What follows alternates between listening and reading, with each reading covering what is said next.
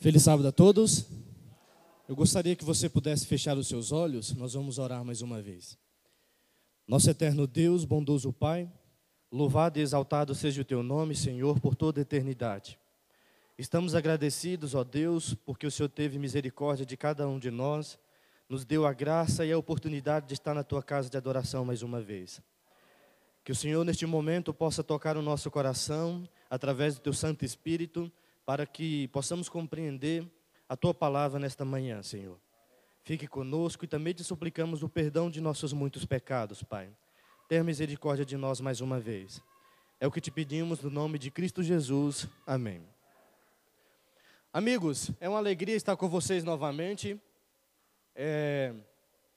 Estive algum tempo atrás aqui, nos dias de domingos, domingo, estudando os ensinos de Jesus. Vocês se lembram? Se lembra? Alguém se lembra do meu nome? Ah, aí, alguns lembrou. É um prazer muito grande. Eu sou pastor coordenador da escola bíblica da PLAC. Eu especificamente cuido das, dos interessados da TV Novo Tempo em toda a região da PLAC. Deus tem sido muito bondoso em nos enviar estas pessoas através do trabalho da Novo Tempo. Tem sido uma bênção. Vocês possam orar por este trabalho para que, assim como um dia a salvação chegou até nós, ela possa chegar também aos outros que assistem a TV Novo Tempo. Amém? Gostaria de estudar com você aquele tema bem ali. A Trindade dentro da Bíblia. Por que, que é importante a gente estudar sobre a Trindade? O Pai, o Filho e o Espírito Santo. Vou dizer para você por quê. Porque hoje a gente tem por aí muitas ideias erradas, equivocadas de quem é Deus o Pai, de quem é Deus o Filho e de quem é Deus o Espírito Santo. E a gente tem, até mesmo em nosso meio, pessoas que não acreditam mais no Deus Espírito Santo, porque não conhece quem é. Então é um tema muito importante que a gente precisa compreender. Eu tenho certeza que você vai entender, talvez, algumas coisas que você tenha dúvida a respeito da divindade. Qual é o papel de cada um? Então é isso que a gente vai compreender. E se você puder anotar alguns textos bíblicos, eu tenho certeza que vai te ajudar muito em uma eventual aí necessidade de você precisar responder a uma pessoa que tenha dúvida sobre este assunto, tá bom? Vamos lá então, o primeiro texto que eu quero ler com vocês está lá no livro de Coríntios.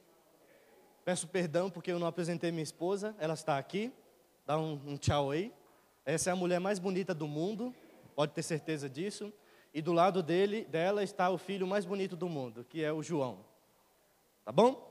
Vamos lá então, 2 Coríntios, capítulo 13, versos 13 é o primeiro texto. Eu gostaria que vocês participassem junto comigo, tá bom? Então eu vou pedir em algum momento para que alguém pudesse aí puder ler alguns textos para a gente, tá bom? Meu amigo, então eu queria que você já ficasse para mim Mateus 28, 19, tá bom? E os outros acompanhem comigo em 2 Coríntios, capítulo 13, versos 13. Deixa eu encontrar aqui. 13, versos 13. E diz assim: A graça do Senhor Jesus Cristo, o amor de Deus e a comunhão do Espírito Santo sejam com todos vós. Nós estamos vendo aqui, Paulo, ele está terminando a sua carta aos Coríntios. Ele está agora concluindo a sua carta para enviar aquela cidade. E ele termina essa carta dizendo os três membros da divindade: Jesus, o Pai e o Espírito Santo. Isso quer dizer alguma coisa para a gente. Isso quer dizer alguma coisa. Então eu queria que vocês guardassem esse texto na mente, porque a gente vai compreender um pouquinho mais a respeito dele. Meu irmão, lê para mim agora Mateus 28, versos 19.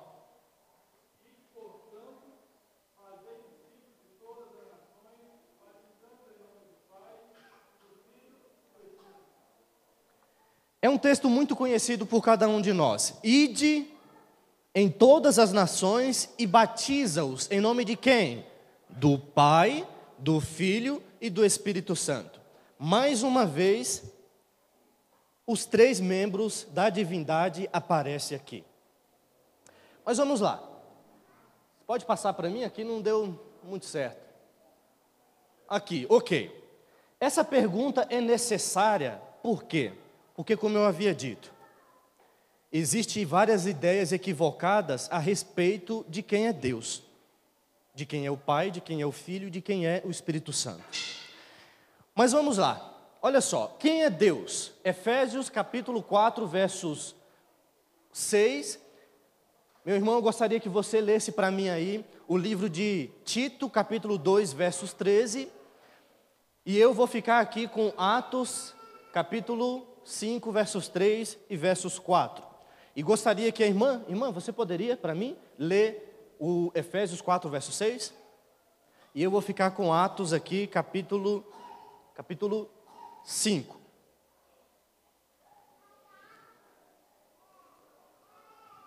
Pode ler. Tá bom. Há um que Há um só Deus. E esse um só Deus que a Bíblia está dizendo, ele é chamado de quê? De Pai. Há um só Deus e Pai. Certo? Agora vamos lá. Lê para a gente Tito. Tito 2,13.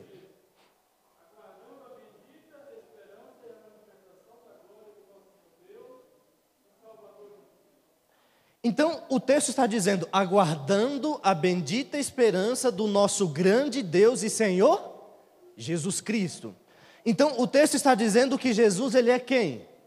Ele é Deus. Há um só Deus, o Pai. E o texto aqui está afirmando que o Senhor Jesus Cristo, ele é Deus. Vamos para o Espírito Santo. Eu quero que você acompanhe comigo em Atos, capítulo 5, versos 3 e o verso 4. Que diz assim o verso 3: Então Pedro, então disse Pedro: Ananias, por que encheu Satanás o teu coração, para que mentistes ao Espírito Santo? Tá bom até aqui. Verso 4. O finalzinho do verso 4. Não mentistes a quem? Mas a quem? A Deus. Você não mentiu para homens, mas você mentiu para Deus. Então, a pergunta: quem é Deus? O Pai, ele é Deus. O Filho, ele é Deus. E o Espírito Santo, ele é Deus. Quem é Deus? Deus é a Trindade. Deus é a divindade. Deus é o Pai, é o Filho e é o Espírito Santo. Mas talvez você me pergunte, mas pastor, por que, que um é chamado de filho? Nós já vamos responder tudo isso.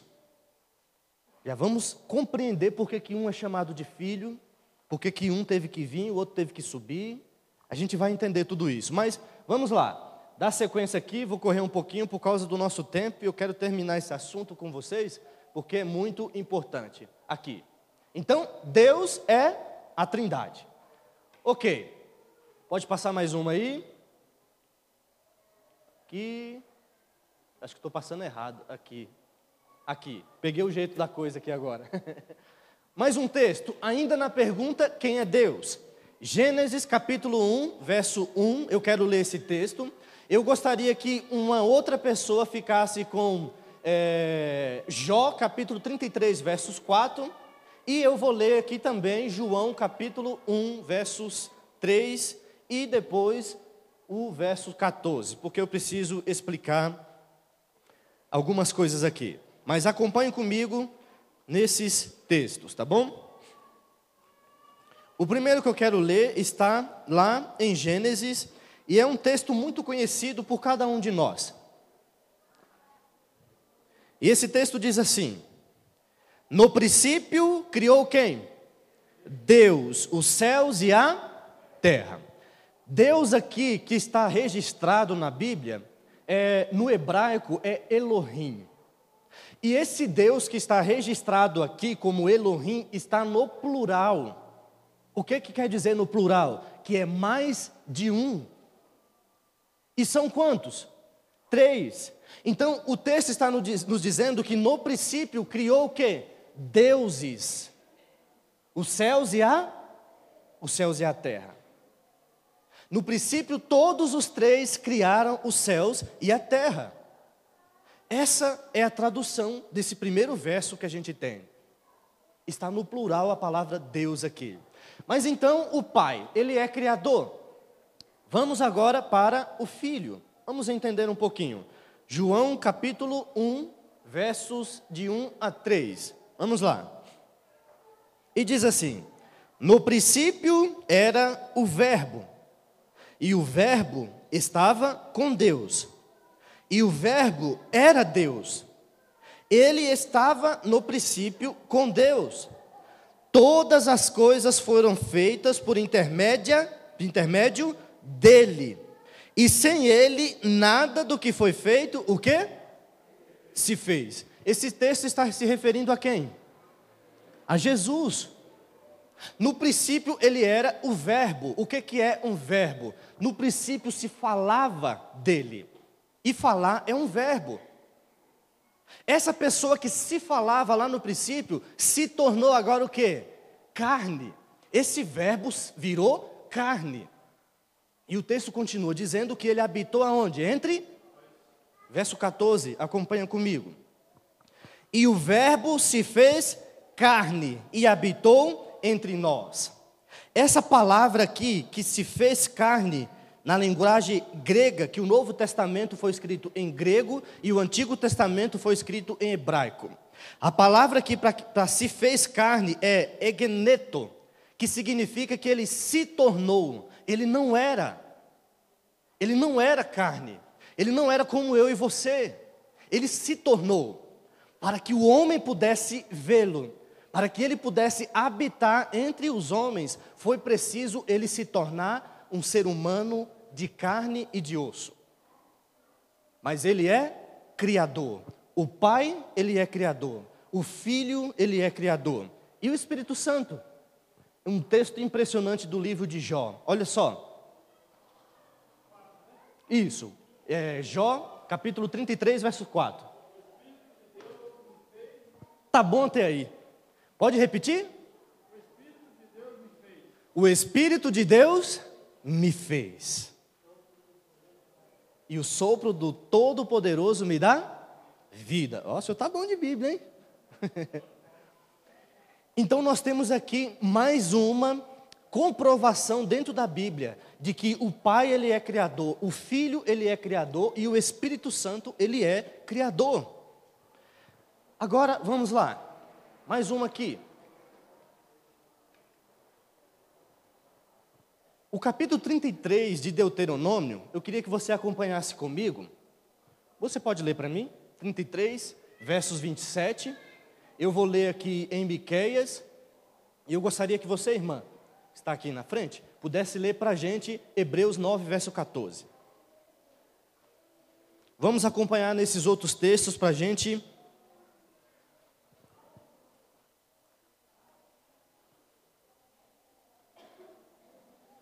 Para a gente entender um pouquinho mais a respeito da Trindade. Deixa eu só encontrar meu texto aqui. O primeiro texto que a gente vai ler então, Deuteronômio 33, versos 27. Pode ler apenas o início para a gente, pode ler. O Deus o que? Eterno. Então, o texto está dizendo que Deus, ele é o que? Ele é eterno. Agora, Miqueias capítulo 5, versos 2. Eu sei que não dá para todo mundo acompanhar todos os textos, mas vou deixar isso com vocês depois, tá bom? para que possa auxiliar cada um em uma eventual necessidade. Mas o livro de Miqueias, capítulo 5, no versos 2, diz assim: olha, é uma profecia a respeito de Jesus. A respeito de Jesus. E diz assim: E tu, Belém, Efrata, pequena demais para figurar como grupo de milhares de Judá, de ti me sairá o que há de reinar em Israel e cujas origens são desde os tempos antigos, desde os dias da eternidade. O texto está nos dizendo que Jesus, ele é eterno. Deus, ele é eterno, Jesus, ele é eterno. E agora nós vamos ler Hebreus 9, verso 14. Pode ler, irmã?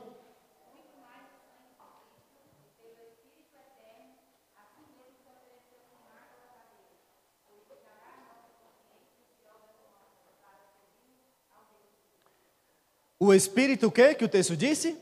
O Espírito eterno. O Espírito eterno.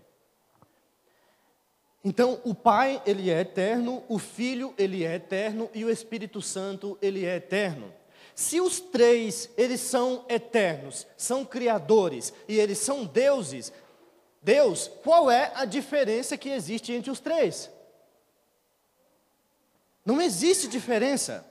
O único detalhe que se nota, uma pequena diferença, é funcional. Sabe o que, que é? É funcional. O que, que é isso? Um dia, um disse: Eu vou ao mundo e vou morrer pelo ser humano. O outro então disse: Eu também vou com você.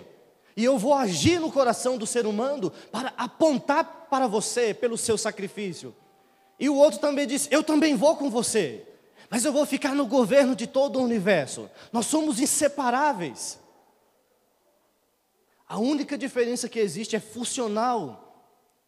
Um veio para morrer pelo ser humano, o outro veio para agir no coração do ser humano, e o outro veio para governar todo o universo, mas os três são Deus, eterno, criadores.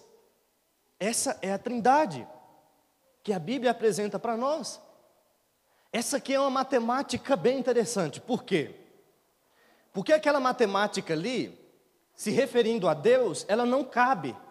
É uma matemática errada. Por quê? Porque isso aqui seria politeísmo para Deus. Um mais um mais um igual a três. Isso não se encaixa em Deus. Por quê? Porque a matemática de Deus é essa aqui. Um vezes um vezes um igual a quanto? É igual a um. É um único Deus. Um único Deus, separado em quantas? Três pessoas, existentes, eternas, criadoras. Amém? Estão compreendendo isso aqui? Um único Deus, separado em três pessoas. E para que você possa compreender melhor isso aqui, eu coloquei uma, um pequeno exemplo aqui para que você possa entender. Essa aqui é a minha família. Então ali tem o Carlos Silva, ali tem a Priscila Silva e ali tem o João Silva. Três pessoas, uma só família. O que é que essa família tem em comum? O Silva. Essa família tem em comum o quê? Um Silva, mas é uma única o quê? Família. É uma única família. Se eu disser bem assim, eu vou lá visitar a família Silva. Eu vou visitar quantas pessoas? Três pessoas, mas uma única família. Olha só a família de Deus, ela funciona assim. O pai, ele é quem? Deus. O filho, ele é quem? E o espírito, ele é quem? Essa aqui é a família Deus, três pessoas, uma única família. A família o quê? Trindade. Ou a família divindade. Estão compreendendo? O livro Evangelismo Deus seja louvado porque nós temos o espírito de profecia. E o livro Evangelismo, na página 615, é dito ali que existe, que há três pessoas vivas na Trindade, na divindade. Três pessoas vivas. Amigos, existe por aí várias lorotas, vamos dizer assim, a respeito de quem é Pai, Filho, Espírito Santo ideias erradas de quem é o Espírito Santo, pessoas que já não acreditam no Deus Espírito Santo. Ele é Deus. Ele chora. Essa é a trindade, a divindade. Mas vamos lá, vamos chegar um pouquinho mais para que você possa compreender. Deuteronômio capítulo 6, versos 4. Aqui está um texto amado por aqueles que não acreditam na Trindade, não acreditam na divindade. Eu queria que você acompanhasse comigo esse texto. Deuteronômio capítulo, capítulo 6, versos 4.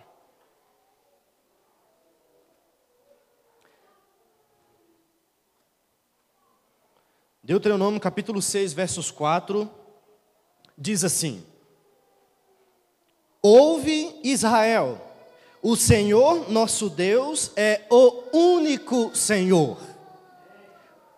Então, as pessoas pegam esse texto aqui, principalmente aqueles que não acreditam em Espírito Santo e no próprio Jesus Cristo, e elas dizem assim: está vendo aqui? É, só existe um Deus, só existe um único Senhor. Só que as pessoas esquecem que a Bíblia que nós temos em nossas mãos, ela foi escrita na linguagem hebraica. E para a gente compreender, a gente precisa entender o contexto da linguagem hebraica. E quando nós vemos aqui essa palavra, que está descrita aqui como nosso único, a palavra é aquela dali, Echad. Sabe o que significa a palavra Echad? Eu estou lendo Echad, mas a pronúncia é Errad, tá bom? Eu estou lendo para ficar mais fácil. Echad. O que, que significa Echad? Significa uma unidade composta. O que, que é uma unidade composta? Podendo ser um podendo ser dois ou mais. E são três. Está entendendo? Então, quando eu ler esse texto, eu não posso tirar a conclusão de que existe um único Senhor. Existe um único Deus. Um único Deus. Separado em três pessoas vivas. Você quer entender o que é uma unidade composta? Lê agora comigo Gênesis capítulo 2, versos 24. Acompanhe comigo. É um texto muito conhecido por nós também. Mas vamos ler para que você possa compreender. Gênesis 2, versos 24. E diz assim: Por isso, deixa o homem pai e mãe, e se une à sua mulher tornando-se os dois uma só errade, uma só carne. O que, que é a palavra ali? Ela repete novamente. Por quê? Porque é uma unidade composta. Quem é essas duas pessoas que vai se unir? Não é o homem e a mulher? Uma unidade composta. É a mesma palavra que aparece em Deuteronômio único Senhor que está registrado em Deuteronômio é unidade composta, é a palavra errade, a mesma que aparece em Gênesis 2, versos 24. Errade novamente, unidade composta. E ali nós temos quantas pessoas? Duas pessoas, Adão e Eva. Estão entendendo? Mas existe uma outra palavra também para único. E está aí. Iashid ou Iahid. E eu queria que você lesse esse texto comigo, para que você possa compreender um pouquinho mais. É um texto bem conhecido também. Gênesis 22, versos 2.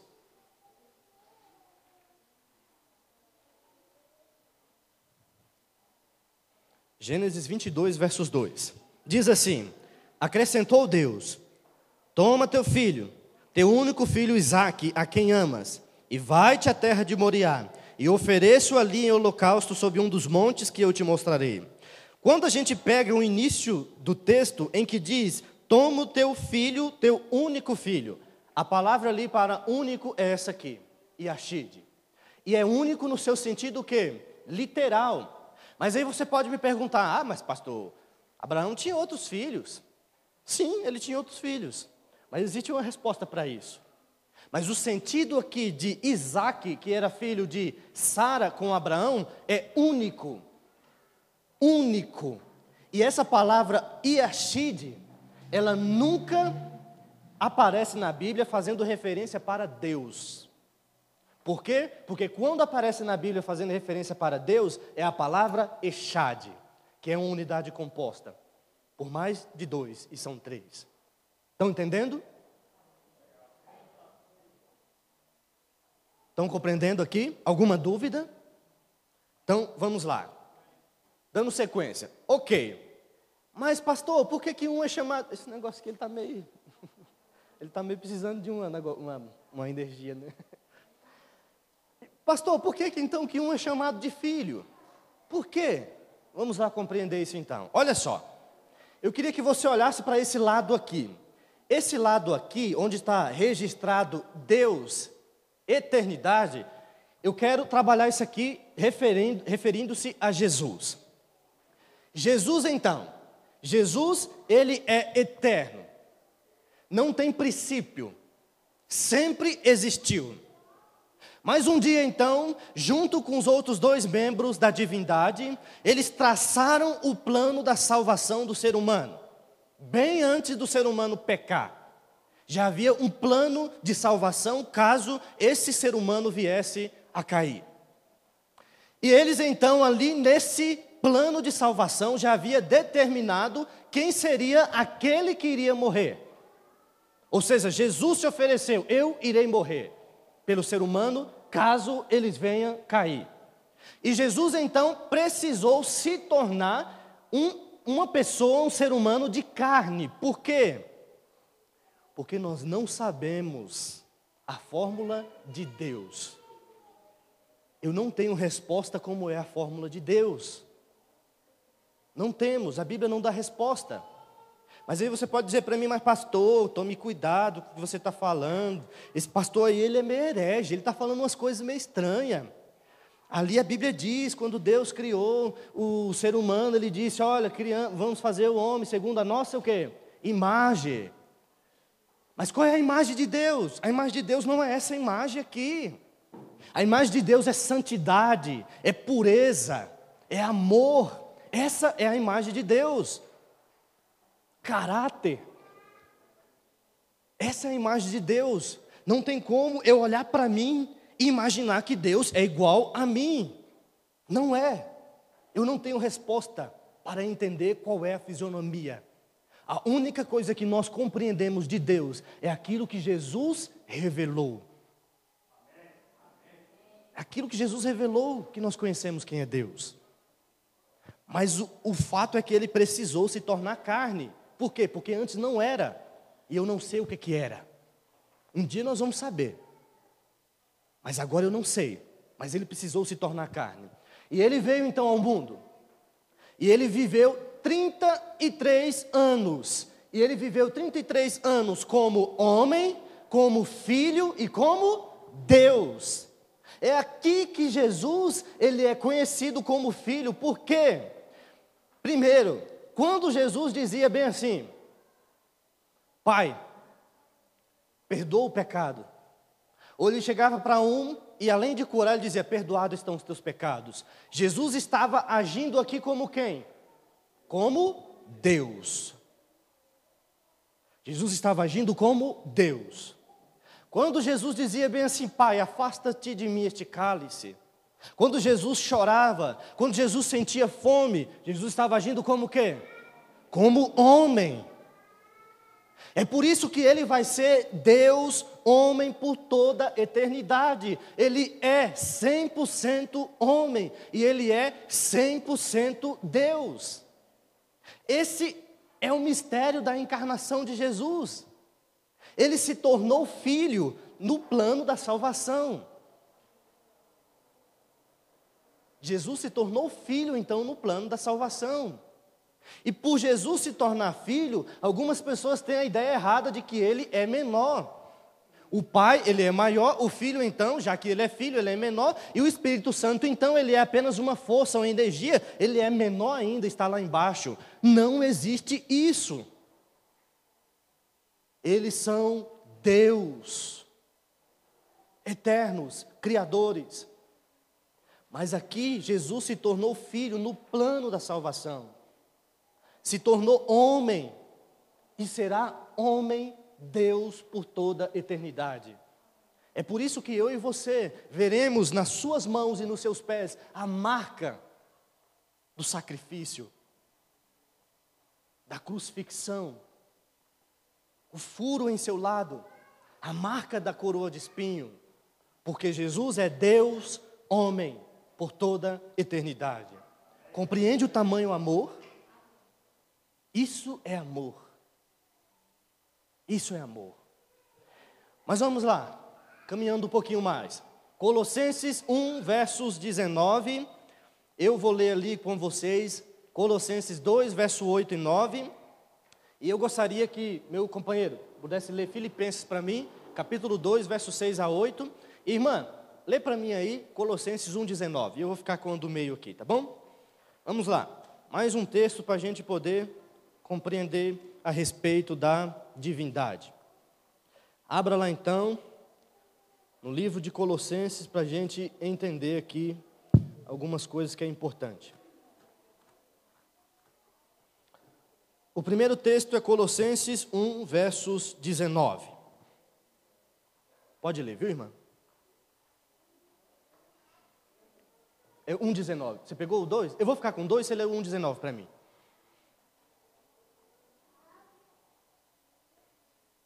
Pode ler.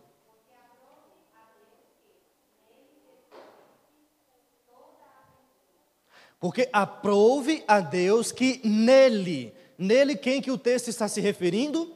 A Jesus. Nele se residisse toda a plenitude de quê? Da divindade. Já vamos acompanhar esse texto.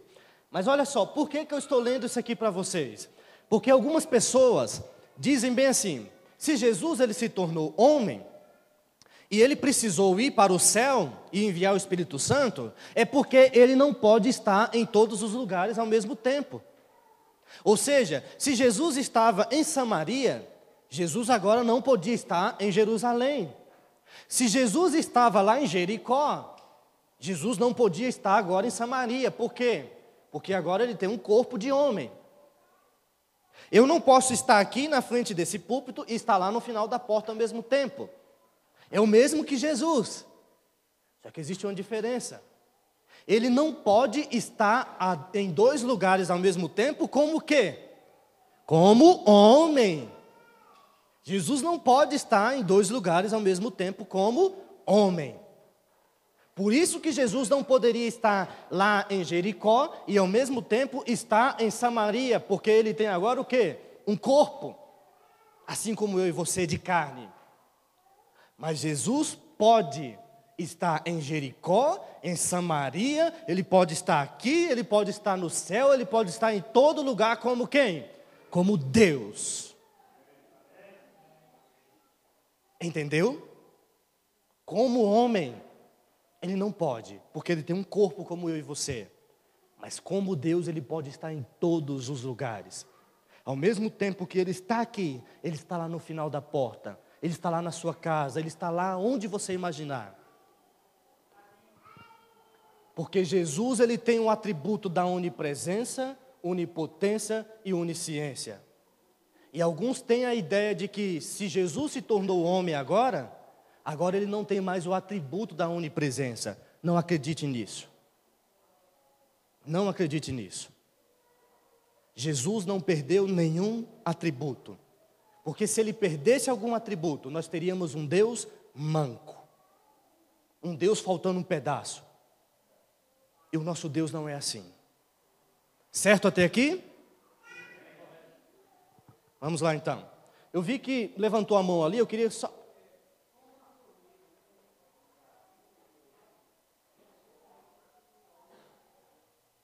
É isso mesmo. Boa colocação dele.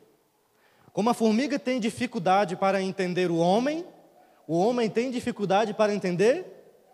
O que nós conhecemos de Deus, sabe o que é? É apenas o arranhar de uma parede, de um quadro. O que eu e você compreendemos de Deus é apenas isso aqui. Mas é muito mais do que isso. E nós vamos compreender somente na eternidade. É por isso que se chama eternidade. Mil anos é para começar a compreender alguma coisa. E a eternidade é para entender o restante. E ainda assim não será possível. Mas vamos lá. Dá sequência então. É, eu vou, vou, pular aqui Colossenses, porque eu já acabei explicando a respeito do texto. Eu vou ler só para que vocês possam compreender. Colossenses, capítulo 2, o versos, é o verso 8 e verso 9.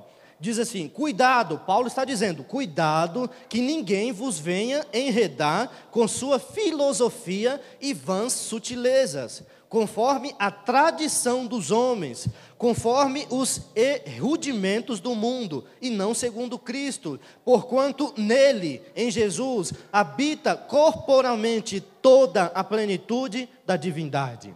Toda a plenitude da, da divindade habita em Jesus. Vamos ler agora Filipenses 2, versos, versos 6 até o versos 8. Pode ler para mim, irmão.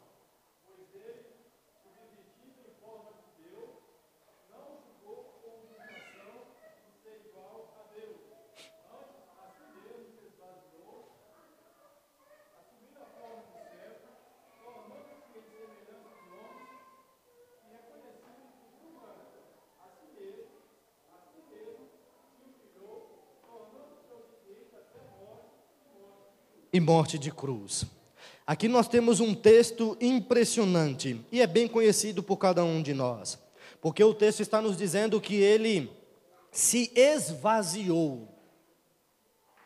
A palavra se esvaziou é literalmente como se ele tivesse, como se eu pegar um vaso cheio de água e eu derramar esse vaso e deixar ali o que? Seco, tudo seco.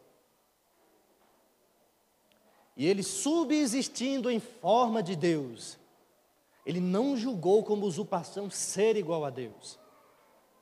Assumiu a forma de servo, se humilhou e tornou-se tão obediente a ponto de quê?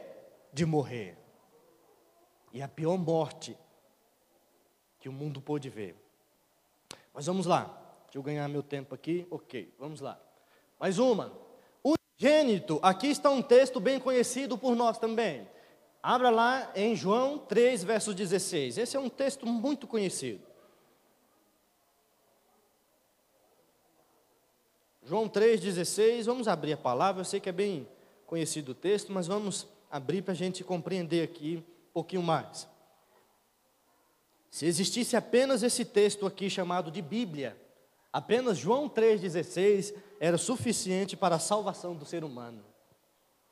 Poderia não ter os outros 50, 65 livros, mas se tivesse João 3, verso 16, era suficiente para a salvação do ser humano. E aqui é dito assim: porque Deus amou o mundo de tal maneira que deu o seu filho o quê? Unigênito. Ali está a palavra unigênito. O que, que quer dizer essa palavra unigênito? Na linguagem grega é monogenes. Ali está escrito desse, de, tá, dessa fórmula ali, porque é assim mesmo, tá bom? Mas a pronúncia é monogenes. O que, que quer dizer monogenes? Quer dizer único de sua espécie. Jesus ele é o único da espécie dele. Por quê? Porque Jesus ele teve uma mãe, mas ele não teve o quê? Um pai. Não tem como ter uma mãe e não ter um pai. Mesmo aqueles que têm filhos por aí, é, sem ter a relação entre homem e mulher, como vocês conhecem muito bem, mas é necessário o quê? Ter um pai. Jesus não teve um pai terrestre. Jesus é único de sua espécie nesse sentido. Essa é a palavra monogenês. Deus amou o mundo de tal maneira que deu o único filho que ele tinha, o único da espécie dele. Por quê? Porque Jesus teve mãe, mas Jesus não teve, Jesus não teve pai. E não há nenhuma pessoa. Vocês conhecem alguém aí que nasceu sem ter pai? Hum? Eu também não conheço. E se existisse alguma coisa, pode, pode ter certeza que estaria passando aí nos jornais e tudo mais. Mas não existe. Por quê? Porque Jesus é o único de sua espécie. E a palavra ali é aquela monogenese. Vamos lá. Existe uma, uma outra palavra para primogênito. Todos esses textos aqui que eu estou dizendo para vocês são textos que as pessoas usam para dizer que Jesus é uma criatura, que ele foi um ser criado, que um dia ele foi criado assim como eu e você. Tá bom? Então, o que eu estou passando para vocês é para a gente compreender que nada disso que é dito por aí afora é real. Não tem base bíblica, tá bom? Mas vamos lá. Um outro texto, acompanhe comigo. Colossenses 1, versos 15, vamos voltar para lá. E eu queria que meu companheiro aqui lesse lá em Salmos, capítulo 89. Você vai ler o verso 20 e depois vai pular para o verso 27. Mas antes, vamos lá para Colossenses. Colossenses 1, verso 15.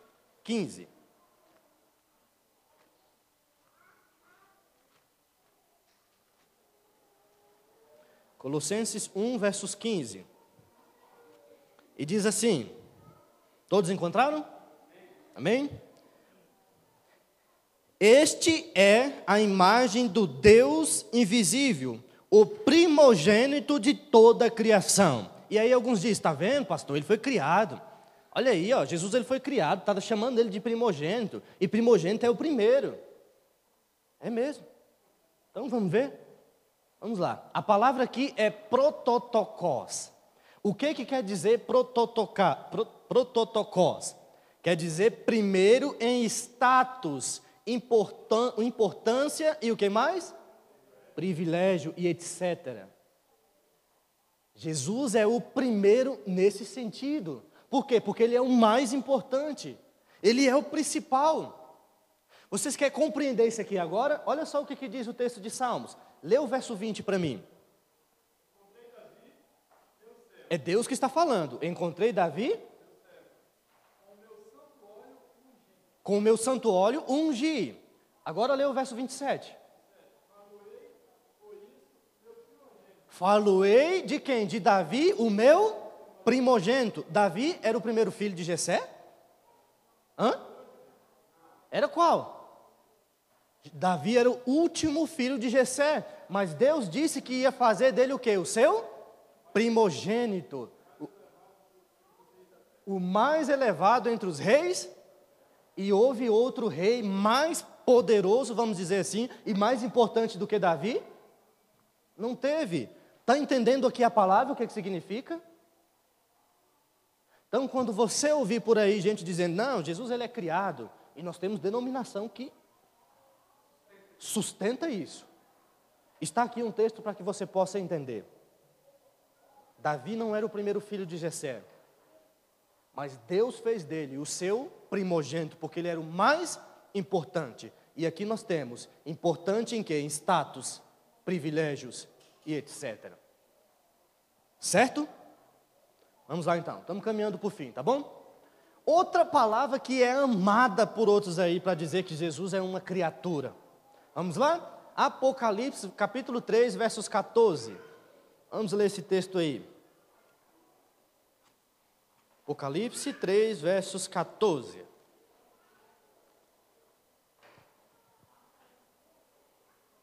Todos encontraram? Amém? 3, versos 14. Diz assim: 14. Ao anjo da igreja em Laodiceia escreve: Estas coisas diz o Amém, a testemunha fiel e verdadeira, o princípio da criação de quem? Aí os outros dizem: Está vendo, pastor? Ele foi criado. Ele é criado, e está dizendo que ele é o princípio, ele foi o primeiro a ser criado. O que as pessoas não entendem é que a palavra ali, a palavra ali é arque, para princípio. Quando diz aqui o princípio, a palavra é arque. O que, que quer dizer arque? Originador. Olha só como ficaria o texto. Estas coisas diz o Amém, a testemunha fiel e verdadeira, o originador de quê? Da criação de Deus. Por quê? Porque ele, junto com os outros membros da divindade, deu origem a toda a criação. Amém? Marque esses textos nas suas Bíblias, para que você possa responder quando tiver uma eventual necessidade. Então a palavra é arque, que significa originador. Vamos lá. Hoje te gerei, já viu esse texto? Está vendo? Ele foi gerado. Ele foi gerado, pastor. A Bíblia diz para a gente, vamos lá então, meus irmãos, vou precisar de vocês de novo. Irmã, pode ficar com o Salmo 2, verso 7. Você pode ficar para mim com Hebreus 1, 15 e eu vou ler Atos 30, oh, Atos 13, verso 30 a 33.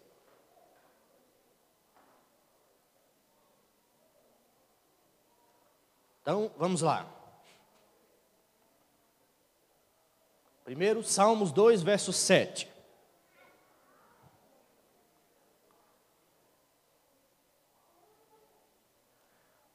Dois verso sete.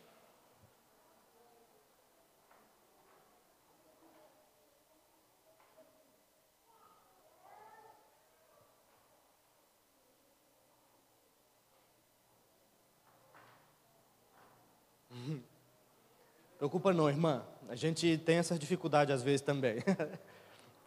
Pode ficar tranquila, viu? Hum. 2 verso 7, pode ler. Olha a expressão, hoje te gerei. O que quer dizer? Vamos lá.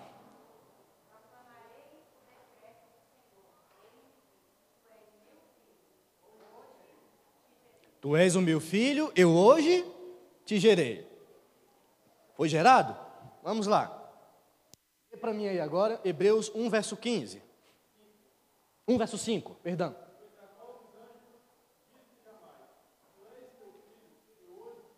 Mais uma vez a, a, a, o texto se repete. Pois a quais dos anjos foi dito o quê? Jamais. Tu és o meu filho, eu hoje te gerei. Agora, olha só o que, que Paulo diz aqui. Paulo diz bem assim, capítulo 13, versos 30 a 33. Está dizendo assim: Mas Deus o ressuscitou dentre os mortos, e foi visto por, e foi visto muitos dias pelos que com ele subiram da Galiléia para Jerusalém, os quais são agora suas testemunhas perante o povo. Nós vos anunciamos o evangelho da promessa feita a nossos pais, como Deus a cumpriu plenamente a nós, seus filhos, ressuscitando a Jesus como também está escrito no Salmo 2: Tu és o meu filho, eu hoje te gerei. O que, que é isso aqui? Jesus, como homem, ele foi o quê? Gerado. Como homem, Jesus foi o quê? Gerado no ventre de Maria, quando se tornou carne. Mas como Deus, não. Aí você me pergunta, ah, pastor, mas se Jesus ele é Deus homem, quem é que morreu na cruz? Quem é que morreu na cruz? Nós já vamos chegar a essa resposta. Ellen White diz que todo esse processo aqui de encarnação de Jesus, deixa eu ver se eu coloquei aqui. Coloquei, está aqui, olha. Ela diz que todo esse processo de encarnação, de Jesus vir ao mundo, de arquê, de princípio e tudo mais, tudo isso se refere à encarnação, ressurreição, à ascensão de Jesus. Toda essa frase, eu hoje te gerei, como homem ele foi gerado, não como Deus. Certo? Vamos lá então, dando sequência. Voltando para o Espírito Santo. Nós falamos sobre o Deus o Pai, nós falamos sobre Jesus, o Filho, e nós vamos agora terminar com o Espírito Santo. Olha só, só para que você possa compreender.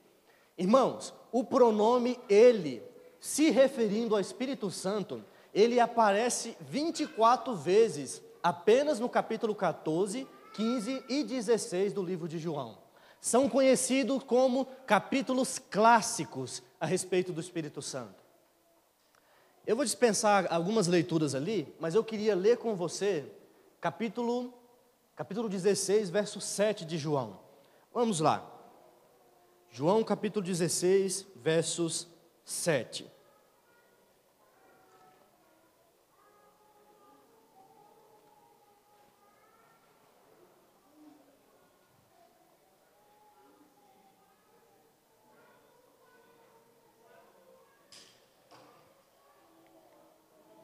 Perdão, é 14, verso 16. 14, 16. Falando um pouquinho a respeito do pronome ele, todos os textos está fazendo referência, Jesus dizendo, e ele, e ele será enviado, e ele fará isso, e ele fará aquilo, tudo isso repete 24 vezes a respeito do Espírito Santo. Mas eu quero ler esse texto aqui com vocês. E esse texto é impressionante a respeito do Espírito Santo. Olha só, capítulo 14, versos 16, que diz assim: 14, 16. E eu, eu quem? Quem é que está falando ali? Jesus. Então nós temos um. Eu rogarei o quem? Ao Pai. Nós temos o quê? Dois. E ele vos dará outro o quê? Consolador. Nós temos três, a fim de que esteja para sempre convosco. Agora, olha só que impressionante a palavra que se refere a outro ali. O texto está dizendo: E eu rogarei ao Pai, e ele vos dará outro consolador. A palavra ali é alós para outro, na linguagem grega. E sabe o que, significa? Outro igual, mesma substância, mesma natureza. Jesus está dizendo: Olha, eu preciso ir, mas eu não vou deixar vocês sozinhos. Eu vou enviar para vocês outro consolador. Porque outro consolador, porque Jesus também é consolador. E ele está dizendo: Eu vou deixar com vocês outro consolador. E a palavra outro é a mesma substância daquele que está saindo. Ou seja, aquele que está saindo, ele é Deus, mas aquele que ele vai enviar, ele também é Deus. Jesus precisou ir para o céu para iniciar a obra aonde? No santuário. Jesus precisou ir, mas ele não deixou o ser humano sozinho. Ele deixou outro, o Espírito Santo, que é Deus, que é Criador. E esse Espírito Santo, ele age em nosso coração, apontando para o sacrifício que Jesus que Jesus fez Caminhando então para o final. Quem é Deus? Está aqui a resposta. O Pai, ele é Deus, ele é eterno, ele é criador. O Filho, ele é Deus, ele é eterno, ele é criador. O Espírito Santo, ele também é Deus, ele é eterno, ele é criador. Deus é a Trindade. A Trindade é Deus.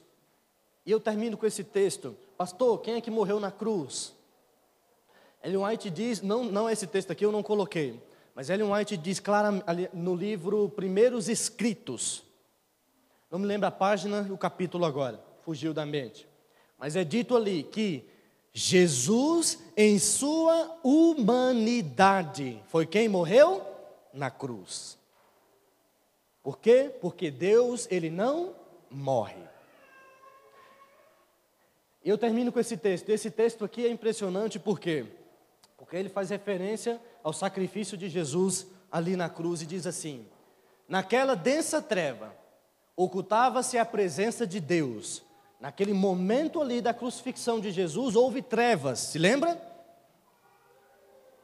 Ele faz da treva seu pavilhão e esconde a sua glória dos olhos humanos. Deus e seus santos anjos estavam ao pé da cruz. O pai estava com seu filho. Sua presença, no entanto, não foi revelada. Houvesse sua glória sido revelada, e todo espectador teria, teria sido morto. E naquela tremenda hora, não devia Cristo ser confortado com a presença de Deus. Vocês têm dúvida, o texto não nos diz, mas vocês têm dúvida de que o Espírito Santo estava ali? Eu não tenho dúvida nenhuma, o Espírito Santo de Deus estava ali. Os três membros da divindade, aqueles que traçaram o plano da salvação desde os tempos da eternidade, até mesmo lá no momento mais terrível, no momento mais triste, lá estava novamente os três membros da divindade, no sacrifício de Jesus. E o texto diz claramente, eu coloquei apenas um, um pedaço, o pai estava aos pés da cruz, olhando para o seu filho pendurado no madeiro. Isso é amor. Essa é a trindade, é a divindade. E esse é o plano que eles traçaram para salvar a mim e a você. Que Deus abençoe cada um de vocês. Eu queria chamar meu irmão Nonato aqui. Meu irmão Nonato, ele vai cantar uma música. Pode, pode, pode encostar, irmão. Pode, pode chegar aqui perto. Fique tranquilo. Meu irmão Nonato, ele vai cantar uma música agora. Que essa música possa tocar o seu coração. Que essa música possa falar no seu coração agora através do Espírito Santo. Eu queria orar por cada um de vocês no final. Para que Deus, junto com os outros membros da divindade que está a todo instante ao nosso redor, possa manter firmes a nossa fé a esperança em nosso coração de que naquele grande dia nós os veremos e viveremos a eternidade ao lado do nosso grande Deus, a divindade. Amém? Quando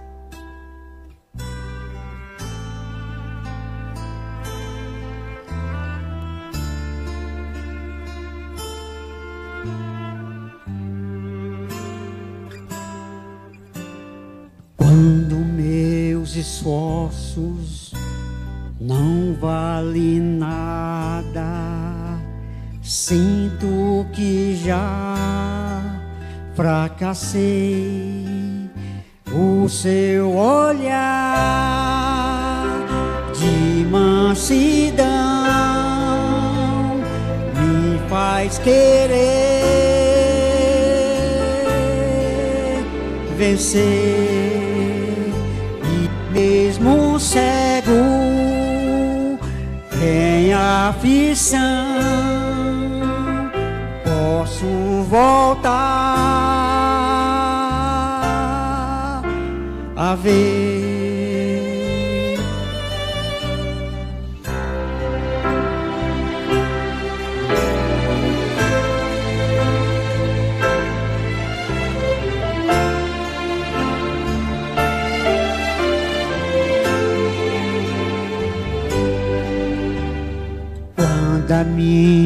Vida corre perigo,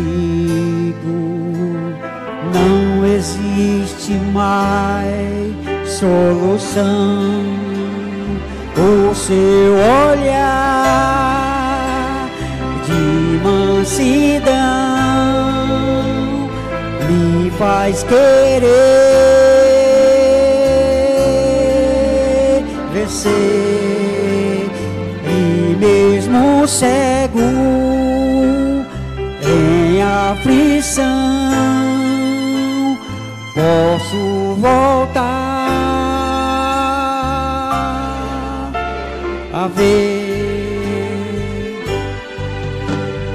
Quero então dizer e gritar bem alto para quem quiser ouvir, saber que existe um Senhor, Ele cuida de mim. Seu amor é maior que esse mundo atroz.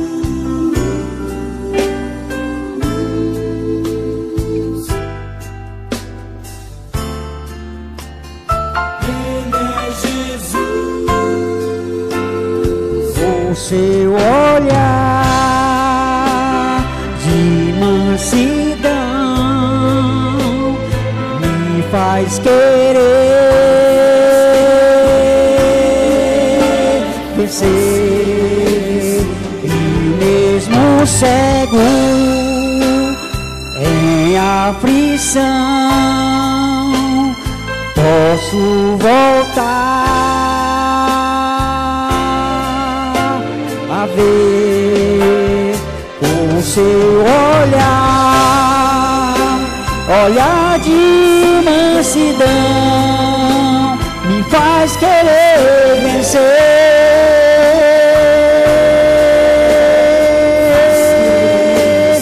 E mesmo cego,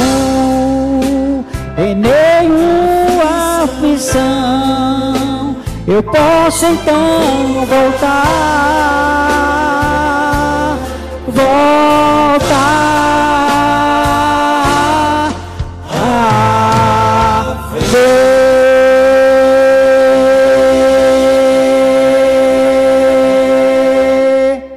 Amém. Louvado seja nosso Deus. O olhar do nosso Senhor, ele penetra o nosso coração. Ele vê cada necessidade que eu e você tem, ele vê as lutas que eu e você enfrentamos. E os três estão dispostos a fazer o impossível para salvar você. Não tenha dúvida disso. Vamos orar. Nosso grande Deus e Pai, muito obrigado, Senhor, pelo estudo que tivemos hoje.